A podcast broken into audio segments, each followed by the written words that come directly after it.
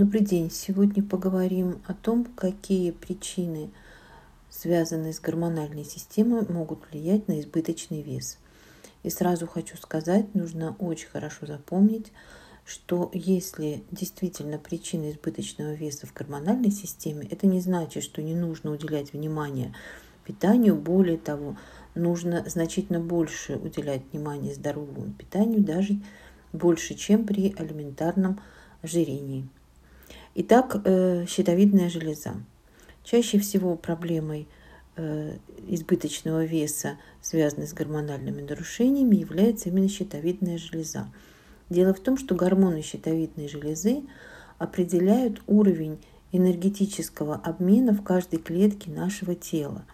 И если щитовидная железа уходит в гипофункцию, то есть она слабо работает, это означает, что энергетический обмен каждой клетки снижен, а значит и в целом весь обмен нашего организма снижен. Это приводит к избыточному весу, это приводит к отекам.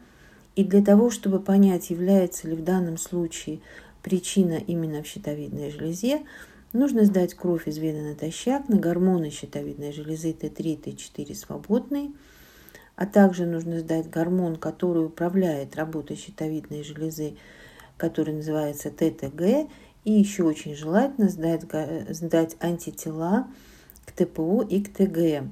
Дело в том, что если эти антитела повышены, это означает аутоиммунный тиреоидит, а аутоиммунный тиреоидит в конечном итоге всегда приводит к снижению функции щитовидной железы.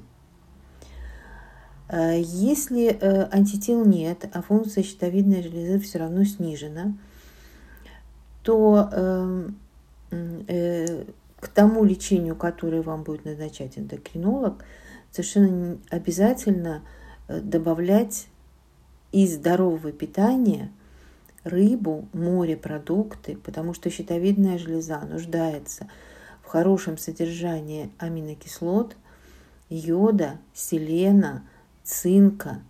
Это все содержится в морепродуктах, в водорослях.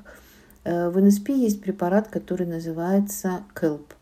Это биологически активная добавка из водорослей, где йод органический, а органический йод никогда не пойдет во вред организму, э, потому что многие боятся, что если будет много йода, это ухудшит состояние. Так вот, органический йод, йод из водорослей, он э, никогда не ухудшит состояние организма, потому что он э, усвоится организмом ровно в той степени, в которой он ему нужен.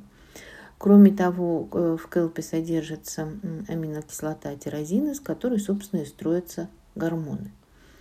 Вторая проблема гормональной системы, связанная с избыточным весом – может э, крыться в работе надпочечников. Надпочечники выделяют много групп гормонов, и в частности они выделяют гормоны, которые связаны с адаптацией нашего организма к стрессовой ситуации. И вот один из таких гормонов называется кортизол. Кортизол активизирует э, э, работу пара, пара симпатического отдела вегетативной нервной системы. И э, это подразумевает, что не будет активных действий в стрессовой ситуации, а человек будет стрессовую ситуацию пережидать, пересидеть нужно. Поэтому, э, естественно, организм начинает накапливать. И э, гормон кортизол, он повышает аппетит. Если ситуация стрессовая затягивается это приводит и к большому э, выработке кортизола, и к так называемому истощению надпочечников. Надпочечники нуждаются больше всего в витамине С. Вообще в нашем организме самое большое содержание витамина С – это именно надпочечники. Следующая проблема – это яичники. Э, работа яичников может быть снижена физиологически, когда у женщины наступает определенный возраст, предклимактерический и климактерический, но и в репродуктивном возрасте яичники очень часто на сегодняшний день работают достаточно слабо. Э, если это так, то э, организм начинает запасать жировую клетчатку, потому что жировая клетчатка тоже вырабатывает половые гормоны, эстрогены, конечно, они не того качества, как яичники, но хоть что-то. Поэтому этот вес очень тяжело уходит. Э, если мы просто начинаем убирать его, то он снова организм его запасает, потому что таким образом он компенсирует вот этот самый э, дефицит прежде всего эстрогенов. Э, гормоны яичников строятся из жиров. То есть для того, чтобы яичники могли выработать гормоны, им э, организму нужны жиры.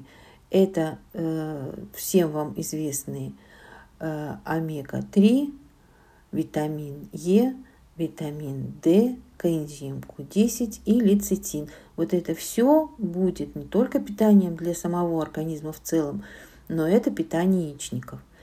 И еще одна железа, которая относится и к эндокринной, и к пищеварительным, это поджелудочная железа и так называемая инсулинорезистентность, очень частая на сегодняшний день.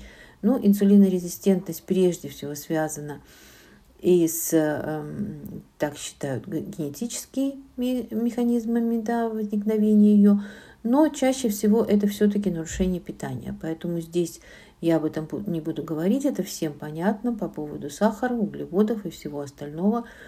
Помните только, что для активности работы поджелудочной железы необходим цинк. Поэтому надо про него тоже помнить здесь. Ну, вот это все, что я хотела сегодня сказать. Будьте здоровы. До следующих встреч.